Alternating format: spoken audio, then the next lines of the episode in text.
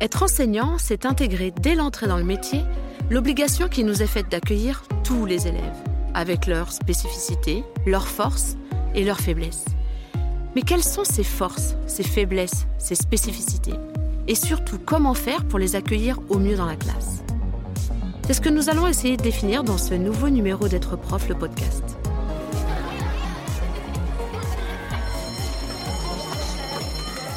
Dans cet épisode, nous verrons comment nous pouvons faire pour identifier les spécificités de nos élèves, afin d'introduire une première touche de différenciation dans notre classe, qui sera celle de savoir accueillir la diversité avec ce que nous sommes, nous et nos élèves. Et tout ça sans livres et grandes méthodes, sans cours complexes sur les dix et autres. Nous parlerons donc de relations, d'écoute, de questionnement. Quand on parle de spécificité ou de particularité, on parle de cet élève qui travaille doucement, de celle qui est diagnostiquée dyslexique, de ceux qui sont porteurs de dyspraxie, mais aussi et surtout de celles qui n'arrivent toujours pas à retenir ces tables de multiplication plus d'une journée. Et bien sûr, de ceux qui ont terminé leur boulot deux minutes après la mise en activité. Mais retrouve-t-on derrière ces différences individuelles des catégories qui peuvent nous aider à les regrouper? La réponse est oui. On citera donc six catégories de différences. Différences d'aptitude, de connaissances, de compétences, de rythme, de besoins et de stratégies d'apprentissage. Pour affiner cette compréhension des différences, de nombreuses classifications de profils d'élèves existent qui pourraient nous permettre de comprendre cette diversité face à l'apprentissage, chacune permettant d'attirer notre attention sur un ou plusieurs aspects à ne pas négliger dans les processus d'enseignement, et donc d'apprentissage. De nombreux auteurs ont proposé des modèles pour comprendre ces différents profils qui se différencient par les références ou postulats de base retenus pour développer ces modèles. Tantôt c'est l'environnement pédagogique et le contexte qui sont la base du modèle, tantôt ce sont les modalités d'encodage qui servent de base, ou encore le mode de traitement de l'information qui importe.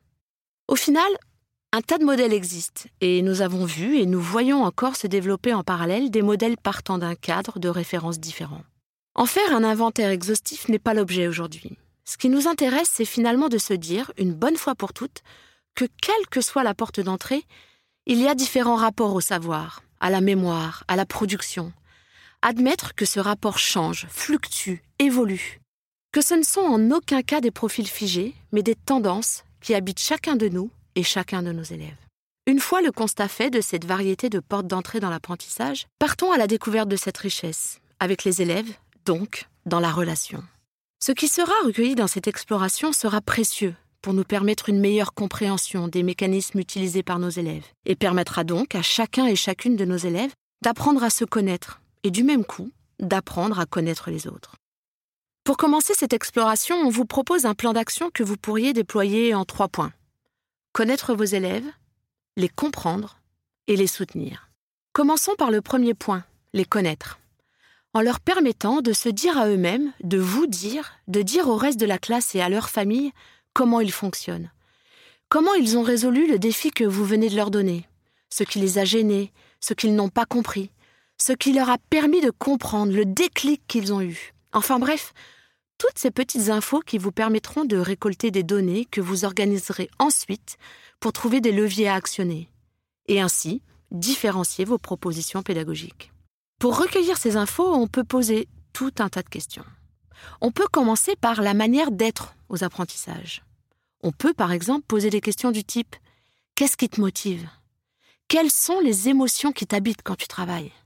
Quelles sont les conditions dans lesquelles tu arrives à travailler? Mais aussi, est-ce que tu manges bien? Tu dors bien et tu bois suffisamment? On pourra encore poser des questions sur les stratégies utilisées, en demandant à nos élèves Comment apprends-tu une leçon? Qu'est-ce qu'il te faut pour comprendre? Quelles étapes tu suis pour te mettre au travail? Et quelles habitudes tu as et t'empoisonnes? Vous l'aurez compris, l'idée ici est d'ouvrir le dialogue entre vous et l'élève, mais aussi de lui permettre de se poser des questions sur son fonctionnement. On poursuivra notre exploration en questionnant la manière de mobiliser les savoirs, en demandant est-ce que tu arrives à savoir ce qu'il faut que tu utilises pour répondre à une question, pour apprendre un cours? On s'attachera aussi à explorer les manières de compenser, de demander de l'aide et de trouver de l'aide. Pour cette exploration, quelques questions peuvent vous aider. Est-ce que tu sais où trouver une info? Est-ce que quand tu ne sais pas, tu demandes de l'aide? Et à qui?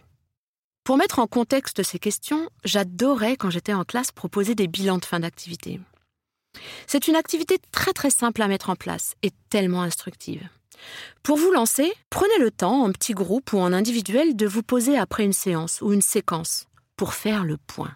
Ces petites séances ne doivent pas durer plus de 15 minutes pour qu'elles restent dynamiques et engageantes. Ces petites séances doivent permettre aux élèves de se situer dans leurs apprentissages, savoir ce qu'ils savent, ce qu'ils ne savent pas encore, ce qu'il leur faudra apprendre, à quoi ces apprentissages peuvent servir dans la vie hors la classe? Vos élèves pourront alors prendre ou reprendre confiance en leur faculté d'apprendre. Ils pourront se comprendre et se connaître. Ils pourront fixer leurs apprentissages et échanger sur leurs stratégies qu'ils ont utilisées. Et enfin, ils pourront se projeter, anticiper la prochaine séance et imaginer le réinvestissement qu'ils pourront avoir des connaissances acquises.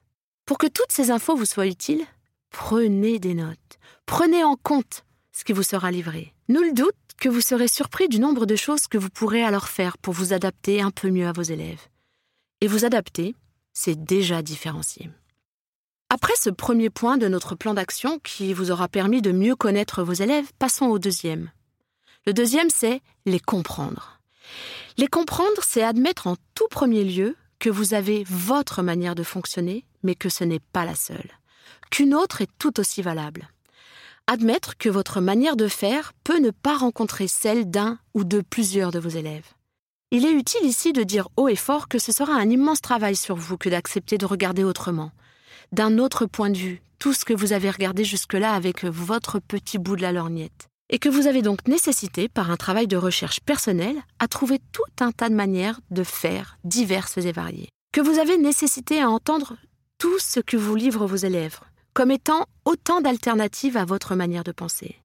Variété qui deviendra différenciation quand vous l'intégrerez à vos propositions pédagogiques. Vous serez sûrement d'accord sur l'idée, mais concrètement, ça donnera quoi dans votre classe?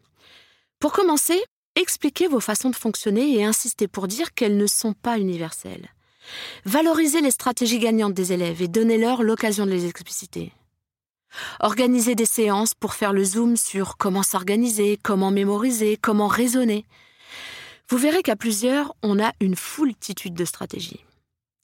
Prenez le temps d'expliciter, pour ceux qui sont en manque de stratégie, celles qui sont identifiées comme universellement gagnantes, c'est-à-dire qui font consensus, Ici, on peut citer les quatre piliers de l'apprentissage, que sont l'attention, l'engagement actif, le retour sur erreur et la consolidation. En un mot, faites feu de tout bois pour mettre du sens derrière les singularités.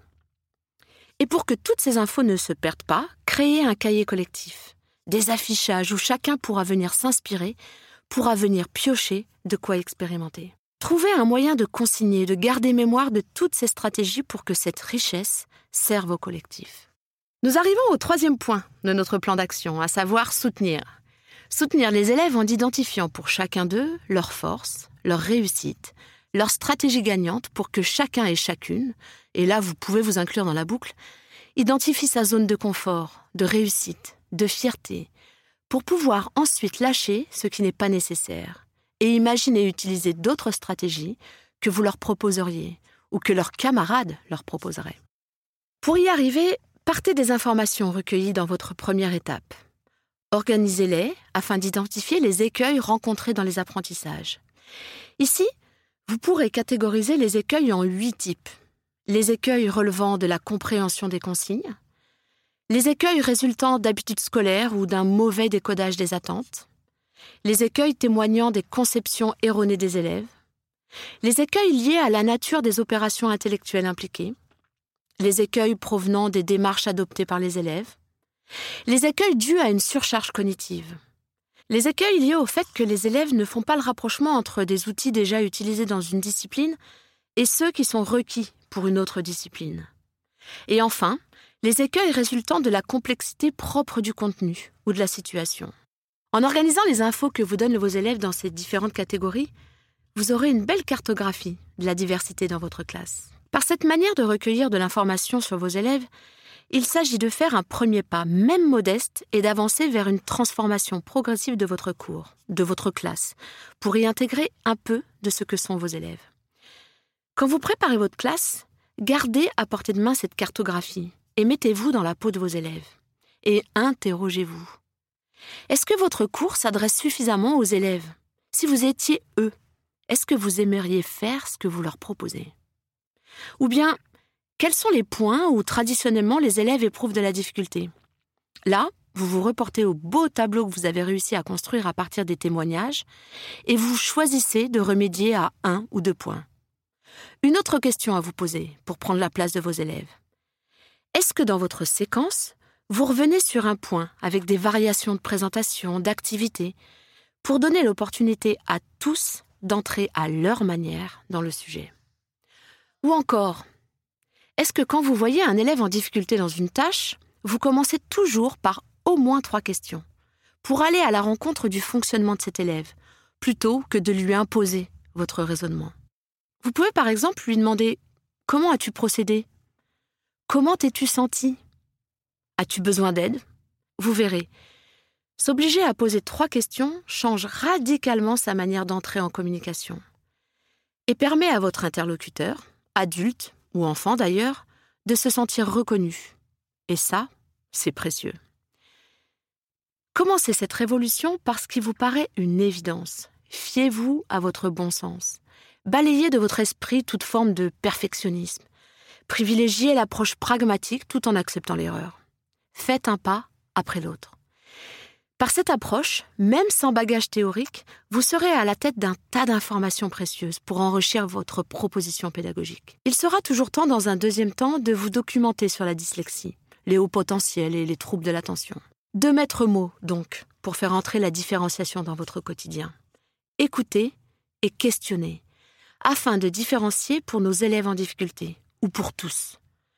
Pour les plus silencieux qui font leur boulot, sans bruit, mais sans entrain. Pour les élèves ayant différentes façons d'apprendre. Pour les élèves ayant différents rythmes.